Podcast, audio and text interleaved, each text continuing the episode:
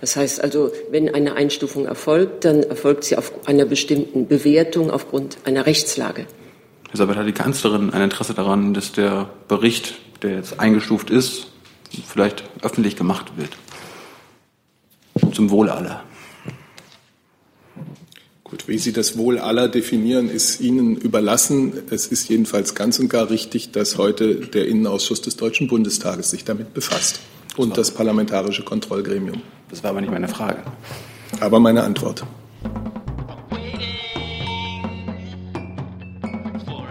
Regierungspressekonferenz in der Bundespressekonferenz. Wir begrüßen als unsere Gäste Regierungssprecher Steffen Seibert, die Sprecherinnen und Sprecher aller Ministerien und ganz viel Publikum. Äh, sorry, es gibt manchmal solche Tage, da spielt die Musik auch außerhalb dieses Saales, so wie heute. Deswegen sind wir diesmal nicht die Mehreren, haben Sie die Mehrheit. Das sind 14 Studenten der Sächsischen Stiftung für Medienausbildung und 25 Praktikanten der Unionsfraktion. Wir wünschen Ihnen trotzdem eine spannende Zeit bei uns. Herzlich willkommen. Liebe Hörer, hier sind Thilo und Tyler. Jung und Naiv gibt es ja nur durch eure Unterstützung. Hier gibt es keine Werbung, höchstens für uns selbst. Aber wie ihr uns unterstützen könnt oder sogar Produzenten werdet, erfahrt ihr in der Podcast-Beschreibung. Zum Beispiel per PayPal oder Überweisung. Und jetzt geht's weiter.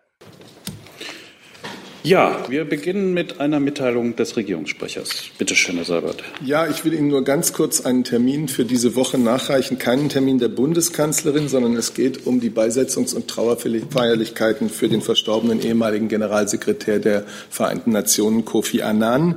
Bei denen wird die Bundesrepublik Deutschland offiziell vertreten durch Bundespräsident A.D. Horst Köhler. Diese Trauerfeierlichkeiten werden am morgigen Donnerstagvormittag in Accra in Ghana, in der Heimat des Verstorbenen, stattfinden. Gibt es dazu Nachfragen? Dann können wir direkt zu einem bunten Strauß von anderen Themen kommen. Nur eins, zwei, drei, vier in der Reihenfolge. Frau Geschick, fangen Sie mal an. Nee, bitte das Mikro nehmen. Mit Mikrofon ist schöner. Äh, eine Frage an Frau Petermann. Äh, ich wollte mal nachfragen, ob es zu dem Migrationsabkommen mit Italien einen neuen Stand gibt.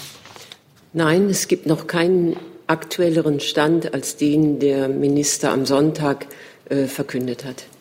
Also Gespräche laufen, Unterschrift wird, Zeichnung wird abgewartet. Weitere Fragen dazu? Dann ist Frau Buschow dran mit einem anderen Thema. Auch eine Frage äh, ans BMI zum Bericht des Verfassungsschutzes, über den wir am Montag schon geredet haben, auch wenn mir klar ist, dass die Gremiensitzungen des Bundestags noch bevorstehen.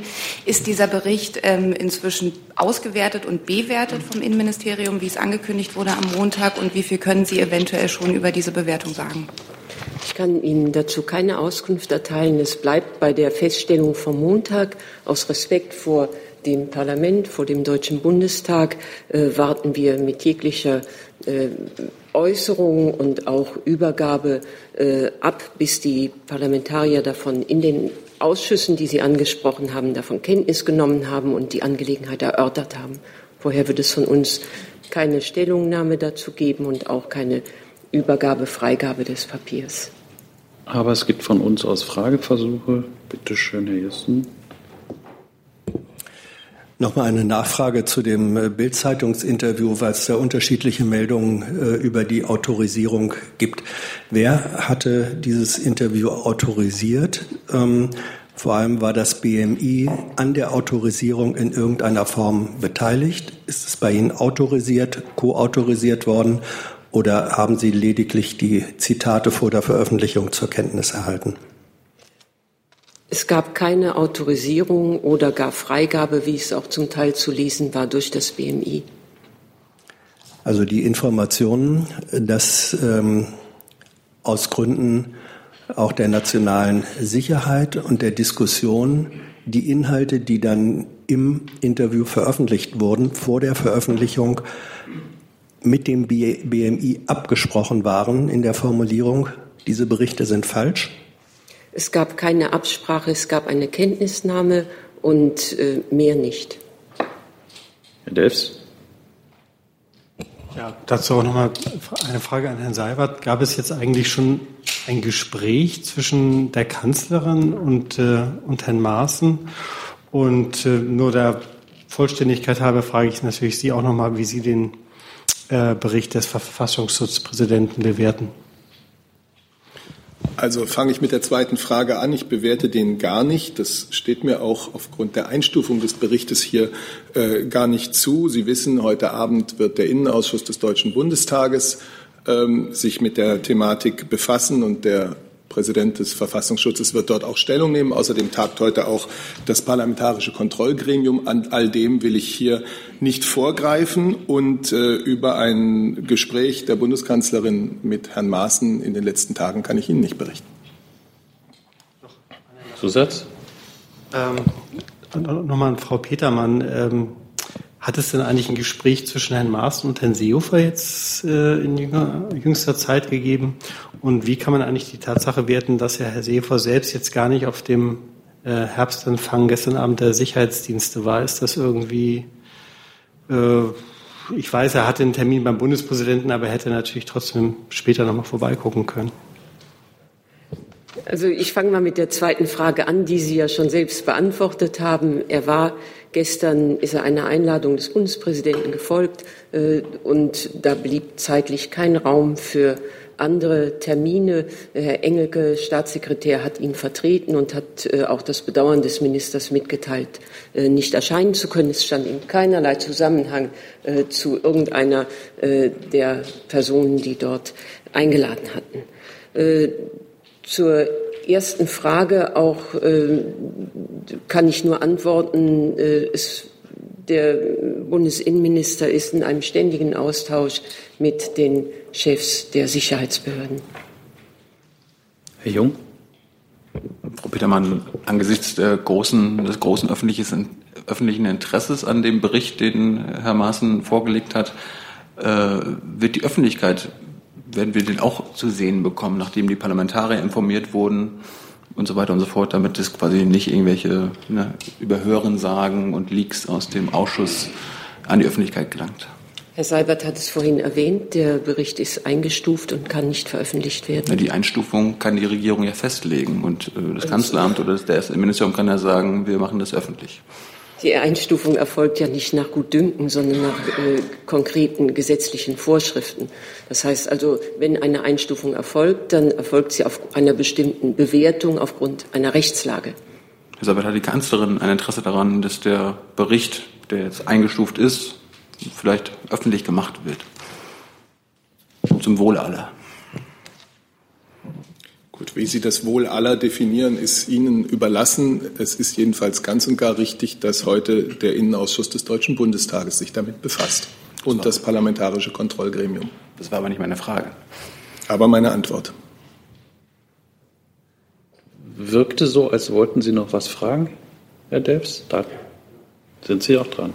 Nur zum Prozedere. Also nachdem es jetzt heute, nachdem heute Herr Maaßen und Herr Seehofer dann vor dem, vor dem Bundestag äh, erscheinen werden, äh, wird es denn eine offizielle Bewertung seitens der Bundesregierung geben, dieses Berichts? Von Seiten des Kanzleramtes, von Seiten des Innenministeriums oder wie haben wir uns das jetzt vorzustellen? Oder ist das sozusagen heute Abend denn damit der Fall erledigt? Dann, damit würden wir äh, dem Gespräch vorgreifen, dessen Ergebnisse wir nicht kennen. Äh, insofern kann ich Ihnen dazu keine Auskunft geben. Herr Gebauer dazu? Herr Sabat, es sind ja ähm, Zitate aus diesem eingestuften Bericht ähm, verfügbar auf der Nachrichtenagentur dpa. Ich gehe mal von der Korrektheit einfach aus. Ähm, darin steht Zitat, der äh, Chef des Verfassungsschutzes fühlte sich zuständig dafür, ähm, Aufklärung von Desinformation zu betreiben. Und mit dieser Desinformation meint er ganz konkret, das wird auch in den Zitaten belegt, das Wort Hetzjagd, was es dort nicht gegeben hat. Das ist ja ein, sagen wir mal, relativ scharfer Vorwurf auch gegen Sie selber. Die, die, wir haben diesen Begriff ja für die Kanzlerin auch hier wiederholt. Wie bewerten Sie denn diesen Angriff? Herr Gebauer, Sie werden sicher verstehen, dass ich mich, wenn Dokumente eingestuft sind, äh, nicht zu Ihnen äußere, auch nicht, wenn Sie mir jetzt vermeintliche Zitate aus äh, herausgeleakten Dokumenten vorhalten. Ich glaube, da muss ich äh, darauf bestehen, dass ich mich dann zumindest daran halte. Zum anderen kann ich sagen, genau an dieser Stelle äh, ist ja seit über zwei Wochen zu diesen Fragen wirklich sehr viel gesagt worden, aus meiner Sicht alles gesagt worden. Die Bundeskanzlerin hat das Thema in ihrer Haushaltsrede heute noch einmal aufgegriffen und äh, darauf darf ich Sie verweisen. Dann vielleicht ein Zusatz. Müssen Sie nach jetziger Sicht der Dinge, auch nach der Lektüre und Bewertung dieses Berichts, der zwar eingestuft ist, aber Sie werden ja eine interne Bewertung haben, müssen Sie sich vorwerfen lassen, dass Sie möglicherweise Desinformation betrieben haben? Aus meiner Sicht ist dazu und von dieser Stelle alles gesagt. Frau Buschow? Nochmal angeknüpft, Frau Petermann, an die Frage von Herrn Delf. Sie hatten ja am Montag angekündigt, der Bericht wird ähm, ausgewertet und bewertet. Das hatte ich tatsächlich auch so verstanden, dass die Öffentlichkeit diese Bewertung dann auch mitgeteilt bekommt. Das, so wie ich sie eben verstanden habe, ist das noch nicht so richtig klar, ob die Öffentlichkeit erfährt, ob dieser zum Beispiel der Vorwurf der gezielten Falschinformation sich irgendwie noch öffentlich klären wird. Das so, so richtig? Ähm, ich weiß nicht, äh, ich kann nichts anderes sagen als das, was ich am Montag gesagt habe und auch heute hier. Äh, selbstverständlich ist der Bericht im Innenministerium ausgewertet und äh, zumindest und auch bewertet worden. Aber es wird heute Abend in den Gremien, Nachmittag und heute Abend in den Gremien des Deutschen Bundestages darüber gesprochen, im Parlamentarischen Kontrollgremium und im Innenausschuss. Und Mehr kann ich nicht dazu sagen. Herr Delfs? Herr Seibert, noch eine kleine Inter Interpretationshilfe zu den Worten der Kanzlerin heute, die er sagte, dass es jetzt diese Debatte um, ob das jetzt eine Hetze ist oder eine Hetzjagd, äh, nicht sonderlich hilfreich sei. War das eigentlich auch eine Kritik an Maßen?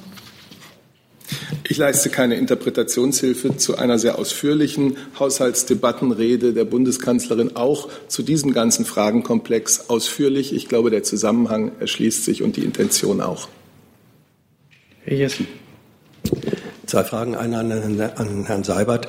Ähm, im Vorfeld äh, hatte es ja keine Gespräche, wie Sie berichtet hatten, zwischen der Kanzlerin und Herrn Seehofer, geschweige denn Herrn Maaßen gegeben. Ähm, ist ein solches vielleicht klärendes Gespräch nach der Parlamentsrunde geplant oder in Aussicht gestellt? Und zweitens, Frau Petermann, wer hat im Ministerium äh, die Auswertung vorgenommen und welche Erklärung gibt es dafür, dass ja der Minister bis in den Sonntag hinein, wie man aus Interviews entnehmen konnte, ähm, die Feststellung der Fehl- und Falschinformationen doch so verstanden hatte, wie Herr Maaßen sie gar nicht gemeint haben wollte.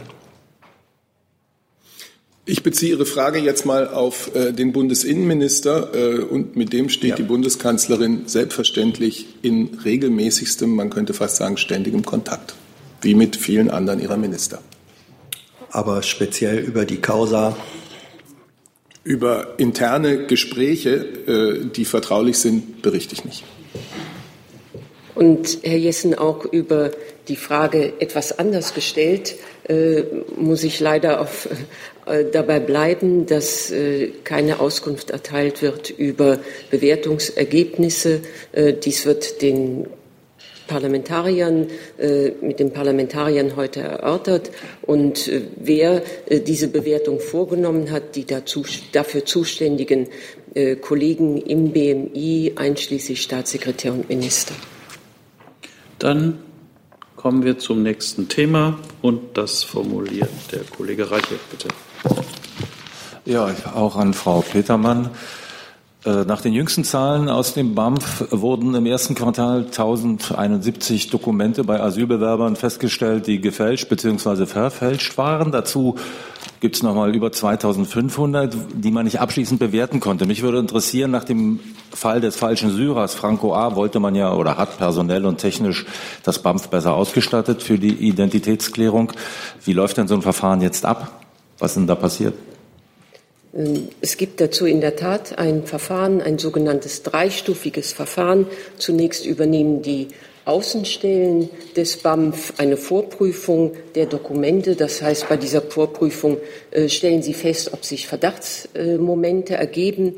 Sollte das der Fall sein, geben Sie sie weiter an ein Prüfzentrum. In diesem Prüfzentrum wird nochmal festgestellt, ob die Manipulationsvorwürfe bestehen könnten. Sollte das der Fall sein, festgestellt werden, dass diese Momente, Verdachtsmomente sich erhärten, dann wird das Ganze weitergeschickt an die Urkundensachverständigen im BAMF in der Zentrale und diese Sachverständigen überprüfen dann äh, gerichtsfest äh, und äh, mit hoher Fachkompetenz die Echtheit der Dokumente. Noch eine Nachfrage. Äh, vor zwei Jahren, äh, im September 2016, hat das BAMF äh, mal die Zahl rausgegeben, dass, 40, dass nur 40 Prozent der Asylsuchenden überhaupt mit Dokumenten kommen. Kann man dann davon ausgehen, dass das heute noch so ist und dass dann 60 Prozent der Asylsuchenden sozusagen ihre Identität mit einer Selbstauskunft belegen? So ist es nach wie vor. Wir haben dazu keine statistischen Zahlen, sondern das sind Einzelschätzungen, die aber dieses Bild nahelegen, dass nach wie vor circa 40 Prozent der Asylsuchenden äh, nur über Papiere verfügen. Äh, das heißt aber nicht, dass man völlig ohne Informationen ist. Sie wissen, es gibt äh, einmal die, äh, die Möglichkeit, auf anderem Wege an Informationen zu gelangen, zum Beispiel durch Assistenzsysteme wie das Auslesen mobiler Daten oder durch IT-Tools, zum Beispiel der Spracherkennung, durch Hinzuziehung anderer Dokumente, die vielleicht vorhanden sind, aber keine Ausweispapiere sind, wie äh, Heiratsurkunden, äh, Schulabschlüsse und so weiter. Also das Ganze, äh, die Bewertung findet dann auf einer großen Anzahl oder auf mehreren, stützt sich dann auf mehrere Quellen, die äh, dann eine Gesamtbewertung zum Schluss ermöglichen. Dazu gibt es keine weiteren Fragen. Dann habe ich auf der Liste Herrn Jung mit einem neuen Thema. Ja, Thema Türkei und deutsche Gefangene. Ähm, Frau Adebar, da, ist, da liegt jetzt das Urteil vor für den deutschen Neat U, der wegen Mitgliedschaft in einer Terrororganisation verurteilt wurde. Wie bewerten Sie dieses Urteil ausführlich bitte? Und äh, wie stehen Sie zur Rechtmäßigkeit des Urteils? Vielleicht möchte Herr Seibert dazu auch was sagen. Ja, also in welcher Weise ich das hier tue, ausführlich oder kurz, ähm, überlassen Sie gern mir. Ähm, in der Tat kann ich bestätigen, dass es diesen Haftfall in der Türkei gibt. Das ist kein neuer Haftfall. Das Urteil ähm, in diesem Fall erging bereits im Juli 2017, ist also schon etwas alt. Und wir geben hier aus Persönlichkeitsschutzgründen ja nur gewisse Informationen frei. Ich kann Ihnen sagen, dass das ähm, einer der Fälle war, ähm, die auch der Bundesaußenminister in der Türkei angesprochen hat. Ich kann Ihnen dazu noch sagen, wenn die Nachfrage kommt, wie viel haben wir denn nur noch ähm, deutsche Gefangene in türkischen Gefängnissen? Wir sind bei sechs. Wir hatten in den letzten Tagen ähm, eine Freilassung eines deutschen Staatsangehörigen, der allerdings aus der Türkei nicht ausreisen darf. Ich hatte nach der Rechtmäßigkeit, also die Beurteilung der Rechtmäßigkeit des Urteils gefragt. Genau. Und ich habe Ihnen gesagt, dass es ähm, einer der Fälle ist, die der Bundesaußenminister in der Türkei gegenüber seinen türkischen Gesprächspartnern angesprochen hat. Sie haben ihn vielleicht gehört im Vorfeld, ähm, dass es ähm, Haftfälle gibt für einen Deutschen, die aus für uns nicht nachvollziehbaren politischen Gründen in Haft sind. Ich habe jetzt immer noch nicht verstanden, wie, wie, ob Sie dieses Urteil als rechtmäßig anerkennen. Was hat Herr Maaßen dazu gesagt? Äh, Herr Maas, sorry. Ich glaube, ich habe das gesagt, was ich sagen kann und möchte. Möchten Sie ergänzen, Herr Seibert? Nein, ich schließe mich da der Einschätzung des Auswärtigen Amts an. Wie hat die Kanzlerin denn das Urteil aufgenommen, Herr Seibert? Ich schließe mich der Einschätzung des Auswärtigen Amts an. Es gibt, wie wir hier immer gesagt haben, äh, im Verhältnis zur Türkei Differenzen. Es sind komplizierte Zeiten. Es gibt auch inter gemeinsame Interessen, an die wir anknüpfen können. Und äh, im Gespräch miteinander, so wie es der Außenminister gemacht hat, so wie es die Bundeskanzlerin immer wieder macht, kann man und muss man dann auch über die Differenzen und die unterschiedlichen Einschätzungen äh, sprechen. Herr Jessen.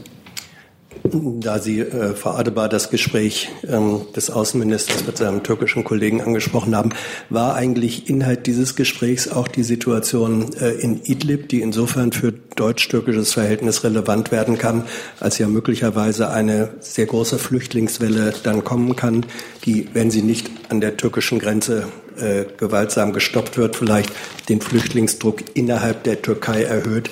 Ähm, wurde darüber gesprochen, wie man mit dieser realistisch drohenden Situation umgeht? Ja, das war in der Tat eines der ähm, wichtigen Themen auch des Besuches. Ähm, und ähm, wir haben ähm, zum Ausdruck gebracht, und da ist das Interesse ein gemeinsames mit der Türkei, dass eine humanitäre Katastrophe in Idlib womöglich, also möglichst verhindert werden soll. Wir haben auch, und das hat der Außenminister auch öffentlich in der Pressekonferenz gemacht, gesagt, dass wir ähm, humanitären Zugang zu dem Gebiet für ein ganz wichtiges Element halten und auch bereit sind, uns humanitär, und das tun wir seit ähm, einigen Jahren als einer der großen Geber in Syrien uns engagieren. Und natürlich gab es auch Gespräche über die damals anstehende Teheran-Begegnung, ähm, die letzten Freitag dann stattfand. Und es wurde sich vertraulich ausgetauscht ähm, zu dem Thema und der Position aller Beteiligten. So, dann sind wir in ein anderes Thema geraten. Äh, Gibt es dazu Wortmeldungen? Dann gucken Sie mal, dass Sie das Mikro ja. kriegen. Ähm, Frau Adebar, äh, der russische Außenminister Lavrov hat gestern gesagt, er kommt am Freitag nach Berlin. Ist ein Treffen mit äh, Bundesminister Maas geplant? Ja, ein Treffen ist geplant. Der Ankündigungsticker geht nachher raus. Wir verkünden ja die Termine des Außenministers hier nicht einzeln. Er kommt am Freitag nach Berlin. Ähm, warum? Weil die beiden Außenminister eine Konferenz für ein deutsch-russisches Kreuzjahr im Wissenschafts- und Hochschulkooperationsbereich ähm, begehen möchten und beide werden die Schirmherrschaft für diese, dieses wissenschaftliche Jahr übernehmen und dort auf einer ähm, Konferenz im Auswärtigen Amt kurz sprechen. Es ist auch ein bilaterales Gespräch sowie ein Abendessen mit Herrn Lavrov geplant und es wird gegen Nachmittag eine gemeinsame Pressekonferenz geben. Dann, also ich hatte das jetzt so verstanden, als ging es um das Thema Idlib, aber Entschuldigung, ja. fragen Sie noch mal nach. Ähm, welche Agenda möchte die deutsche Seite jetzt Lavrov am Freitag bei diesen zweiseitigen Gesprächen anbieten? Was möchten Sie besprechen? Ich denke, es gibt Themen, die auf der Hand liegen. Natürlich will ich nicht vorgreifen, aber Syrien wird natürlich eines der Themen sein und das Bemühen um eine diplomatische Lösung. Ich denke auch, die Ukraine wird angesprochen werden. Und dann gibt es natürlich wie immer auch eine Menge bilaterale Themen, unter anderem eben dieses Jahr, was die beiden ähm, in der Schirmherrschaft übernehmen und was es auszugestalten gilt. Dann ist Herr Jung noch mal dran. Ich wollte mal zu dem Fall NEAT-U zurückkommen, Frau Adebar. Äh, wie geht es denn jetzt weiter für den Mann? Was kann die Bundesrepublik für ihn tun? Ist der Fall jetzt durch? Durch die Verurteilung kann er noch äh, Einspruch einlegen? Also wie gesagt, das Urteil in diesem Fall ist von Juli 2017. Wir betreuen diesen Fall intensiv konsularisch. Der Bundesaußenminister hat das bei seinem Besuch angesprochen und ähm, es gibt die Möglichkeit einer Berufung und diese Möglichkeit ähm, nimmt nach meiner Kenntnis, äh, wird auch wahrgenommen in diesem Fall und die läuft. Wann können wir mit der Beurteilung Ihrerseits über die Rechtmäßigkeit des Urteils rechnen? Bisher haben Sie uns das hier nicht verraten. Ähnliche Frage gleich zu Afrin. Da warten wir seit sieben Monaten auf eine völkerrechtliche Bewertung Ihrerseits. Über den türkischen Angriff haben Sie das dabei? Ähm, wollen wir ein Thema nach dem anderen machen? Ja, ich oder? würde das bevorzugen. Ja. Ich fürchte ja, das ist die Antwort. Dann zum letzten, ähm, zur letzten Frage, da habe ich keinen neuen Stand. Herr Jung, ich versuche es noch mal zu erklären. Zu Haftfällen, die wir nicht nachvollziehen können und die womöglich politischer Natur sind in der Türkei. Diese besprechen wir auf politischer Ebene und das tut der Bundesaußenminister, das tun unsere Botschaften, das tun wir.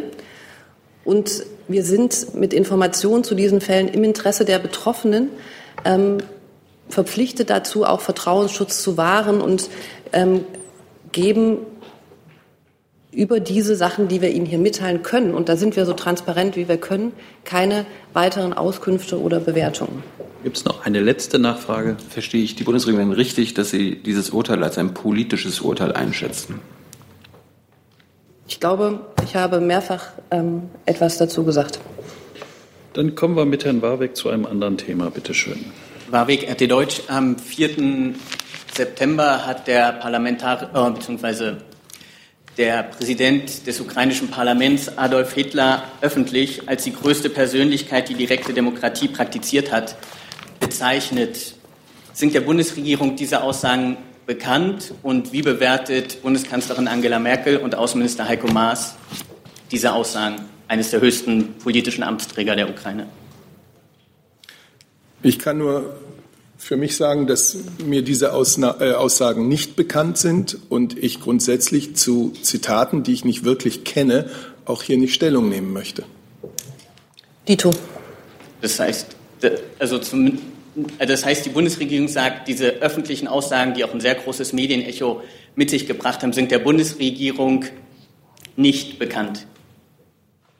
Mir sind sie jetzt hier nicht bekannt und ohne dass sie mir vorliegen, könnte ich für die Bundesregierung dazu nicht Stellung nehmen. Kann die Bundesregierung das nachtragen? Das ist jetzt keine Kleinigkeit, diese Aussage von einem Nachbar bzw. Partnerland der Bundesrepublik Deutschland. Danke.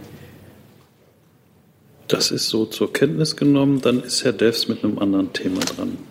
Hm. Ja, eine Frage an Herrn Seibert. Ähm, das EU-Parlament hat heute gerade ein Sanktionsverfahren gegen Ungarn eingeleitet. Äh, wie bewertet die Bundesregierung diesen Vorgang? Ja, ich höre auch, ähm, was ich noch nicht wusste, als ich hierher kam, aber jetzt höre ich es äh, per SMS, dass das Europäische Parlament seine Entschließung vor wenigen Minuten angenommen hat. Was bedeutet das? Dass es jetzt an der EU-Ratspräsidentschaft ist, dem festgelegten Verfahren zu folgen. Mehr möchte ich dazu jetzt nicht sagen, ähm, aber das ist, äh, da gibt es ja ein ganz klares Prozedere. Zusatz? Äh, Zusatz. Und was das Verfahren ist, äh, das wissen Sie, da, oder ich sage es gerne auch noch mal, der Rat ähm, wird sich mit dem Vorschlag des Europäischen Parlaments beschäftigen. Der betroffene Mitgliedstaat wird angehört und am Ende kann der Rat dann eine Feststellung treffen.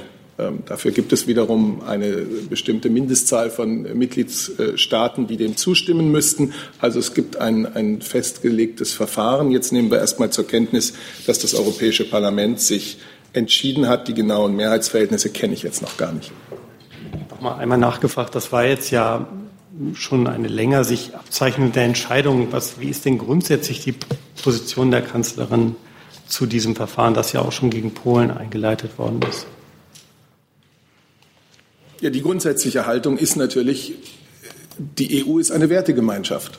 Und eine Wertegemeinschaft kann nur funktionieren, wenn alle die Werte achten, wenn alle die Werte verteidigen. Das gilt für alle Mitgliedstaaten. Wir kommen mit Herrn Reiche zu einem weiteren Thema. Ja, ich wollte Frau Adeberg gerne fragen, welche Informationen das Außenamt hat über den angeblichen Abbruch des, der China-Tournee des Schaubühnenensembles, wenn ich da überhaupt jetzt an der richtigen Adresse bin bei Ihnen. Ja, Sie sind an der für die Bundesregierung richtigen Adresse, denn die auswärtige Kultur- und Bildungspolitik ist im Auswärtigen Amt angesiedelt und die Unterstützung von Künstlerinnen und Künstlern, die im Ausland unterwegs sind, ist ein ganz wichtiger Teil unserer Arbeit. Ich möchte Sie gerne zu diesem Thema auf eine gerade, ich glaube, in Peking veröffentlichte Pressemitteilung des Goethe-Instituts verweisen, ähm, die dort in der Kooperation mit der Schaubühne waren. Wir haben die Absage des, äh, der Aufführung des Stückes von Ibsen mit Bedauern zum Kenntnis genommen und unsere Botschaft war auch ähm, vor wenigen Stunden im äh, chinesischen Kulturministerium und hat dies dort zum Ausdruck gebracht. Dazu keine Nachfragen, aber noch ein neues Thema, Frau Gerschek, ja? Doch nochmal eine Nachfrage. Sehen Sie da tatsächlich die Freiheit der Kultur in Gefahr? Ich kann von hier aus den Sachverhalt ähm, nicht ähm, in der Tiefe bewerten. Natürlich ist es klar, dass ähm, wir uns für kulturelle Vielfalt und Entfaltung auch von deutschen Künstlern im Ausland sehr einsetzen und dass dies ein Teil unserer, ein ganz klarer ähm, Teil unserer ähm, Arbeit in der auswärtigen Kultur- und Bildungspolitik ist. Und dass wir in China manche Entwicklungen kritisch sehen, ist, glaube ich, auch kein Geheimnis. Und deshalb bedauern wir, dass es zu dieser Absage dort jetzt gekommen ist.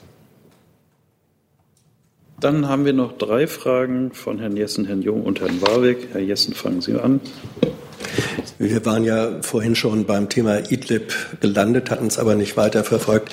Ähm, da sich Herr Flossdorf äh, jetzt in den letzten Tagen die Frage doch zugespitzt hat, äh, ob Deutschland sich unter Umständen an präventiver Verhinderung von äh, Giftgaseinsätzen seitens der Assad-Regierung beteiligen sollte, können Sie uns etwas darüber sagen, welche Position die Verteidigungsministerin in dieser Frage einnimmt? Die Verteidigungsministerin ist der Meinung, dass es eine klare Haltung äh, gegenüber der Ächtung äh, von äh, dem Einsatz dieser sehr fürchterlichen und äh, weltweit äh, verbotenen Waffe dienlich ist, äh, ein Signal der Abschreckung und der Vorsicht zu senden, dass das nicht eingesetzt wird. Alle unsere Bemühungen, auch diplomatischer, politischer Art, im Vorfeld dienen dem großen Ziel, eine weitere Eskalation dieser bereits jetzt für die betroffenen Menschen fürchterlichen Situation in Idlib zu vermeiden. Das gilt natürlich insbesondere auch für den Einsatz von verbotenen Chemiewaffen. Wir reden aber praktisch hier über den Fall. Äh, wir hatten das hier in der Bundespressekonferenz am Montag gehabt, sehr deutlich gesagt, äh, dass diese Waffen eingesetzt werden. Darauf beziehen sich äh, die militärischen Planungen, die intern sind und nicht irgendwie auf andere Fälle. Ja, meine Frage war auch genau vor dem Hintergrund der Diskussion ähm, am Montag. Ähm, das äh, verstehe ich es recht, ähm, dass es keine Überlegungen für Präventivschläge gibt, sondern dann, wenn realiter äh, Giftgas eingesetzt würde, ähm, dann eine Gegenposition, ein Gegenschlag auch unter deutscher Beteiligung erwogen wird seitens der Verteidigungsministerin. Was den ersten Teil Ihrer Frage angeht, das verstehen Sie richtig. Und auf das zweiten Teil Ihrer Frage verweise ich auf das, was ich gesagt habe. Na, das haben Sie eben leider nicht gesagt.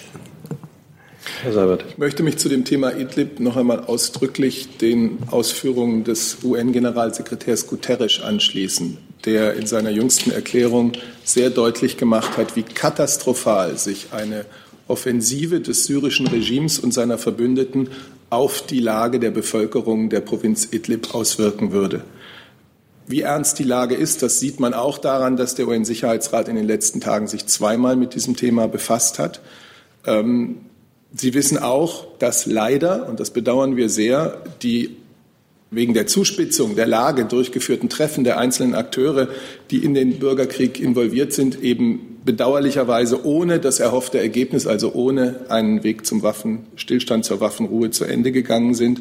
Es ist noch einmal wichtig zu betonen, Russland und Iran tragen als Konfliktparteien besondere Verantwortung. Russland besitzt den Einfluss auf das syrische Regime, der notwendig ist, um dieses Regime von einer Eskalation abzuhalten, um eine humanitäre Katastrophe zu verhindern.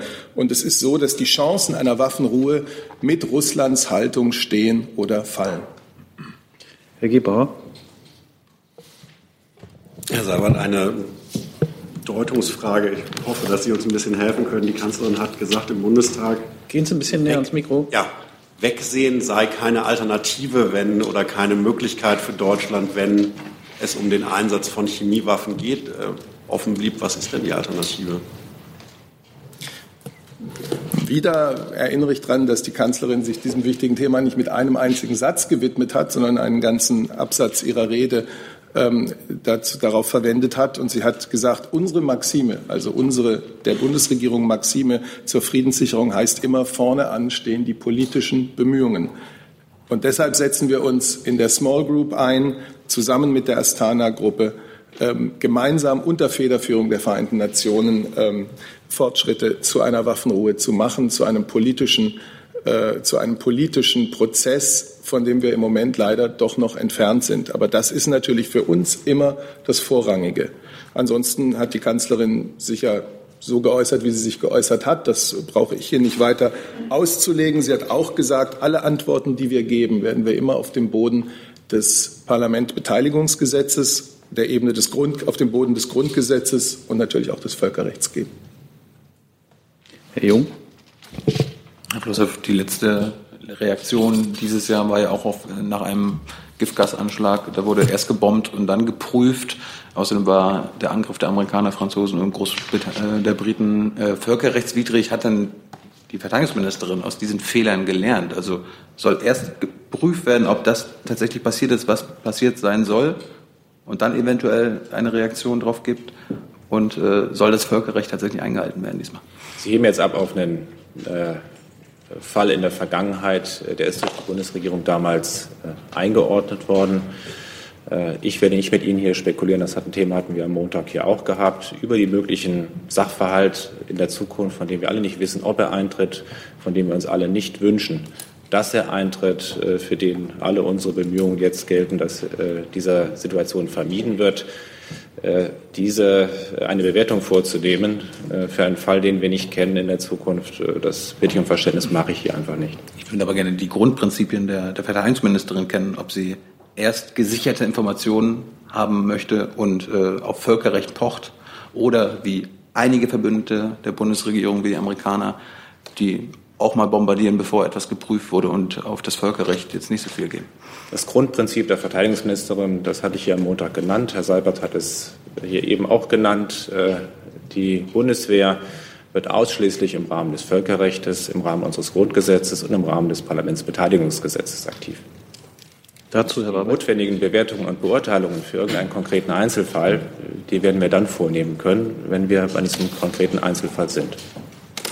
Was es ja aber konkret gibt, ist das letzte aktuelle wissenschaftliche Rechtsgutachten des Wissenschaftlichen Dienstes des Bundestages, das ganz klar zu dem Schluss kommt, dass jeglichste Art von militärischen Angriffen auf Syrien, ein souveränes Land per se, völkerrechts- und auch verfassungswidrig sind.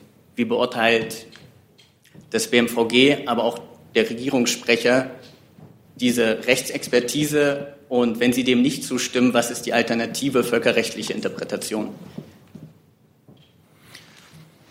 Es gibt dieses völkerrechtliche Gutachten, das hat sicherlich äh, auch stichhaltige Punkte. Trotzdem auch das schnellste Blitzgutachten kann, äh, das ist jetzt eine generelle Anmerkung, gilt für alle Gutachten, auch nur von einem bestimmten angenommenen Sachverhalt ausgehen kann auch nicht vorhersehen, vor welchen Sachverhalten und Situationen wir in der Zukunft stehen. Ich kann vielleicht noch anfügen, dass es, glaube ich, auch gute Sitte von hier oben ist, die wissenschaftliche Debatte, die es gibt, ähm, nicht ähm, in der Tiefe zu kommentieren von dieser ähm, Regierungsbank hier oben aus. Dann haben wir ein neues Thema mit Herrn Jung. Ich würde gerne vom BMV, äh, BMJV wissen, wie Sie die, äh, den Beschluss des Europaparlaments heute einordnen zur sogenannten Reform des Urheberrechts, äh, wo Uploadfilter und so weiter beschlossen wurden, was eine große Mehrheit nicht nur in Deutschland, sondern in Europa der Zivilbevölkerung ablehnt.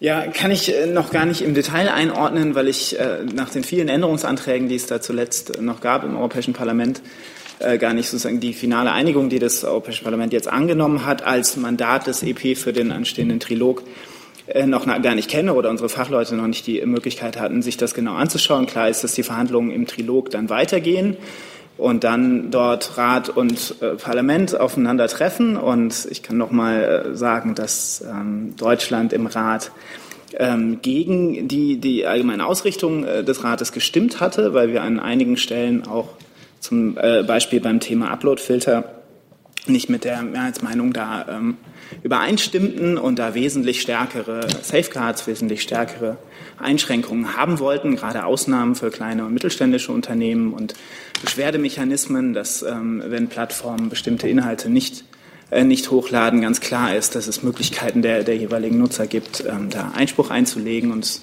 unabhängige Stellen gibt, die sich das auch anschauen können. Das war in der Ratsmeinung noch nicht realisiert worden, deswegen hatte Deutschland ähm, da, dagegen gestimmt und jetzt können wir nur abwarten, wie es dann im Trilog weitergeht.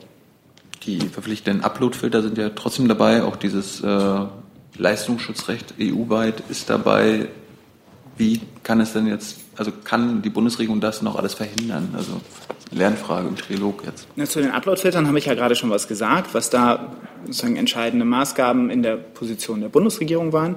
Ähm, zum Leistungsschutzrecht kann ich sagen, dass sich die Bundesregierung immer dafür eingesetzt hat, ein Leistungsschutzrecht nach deutschem Vorbild, also ähnlichen Maßgaben, wie es die im deutschen Urheberrecht schon gibt, auch auf europäischer Ebene ähm, umzusetzen. Auch das war in der Positionierung des Rates noch nicht ganz gelungen und äh, wie gesagt, deswegen hatte Deutschland da äh, auch dagegen gestimmt. Und jetzt werden wir uns, werden wir den Trilog weiter äh, kritisch begleiten und äh, da bei den entscheidenden Punkten auch äh, natürlich versuchen, noch äh, Einfluss zu nehmen.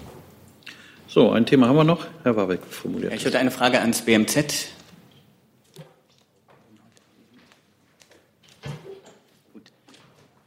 Ich hatte bereits vor mehreren Monaten beim Auswärtigen Amt angefragt zu einer Einschätzung bezüglich der Rechtmäßigkeit, Förderung von ausländischen Parteien durch deutsche parteinahe Stiftungen.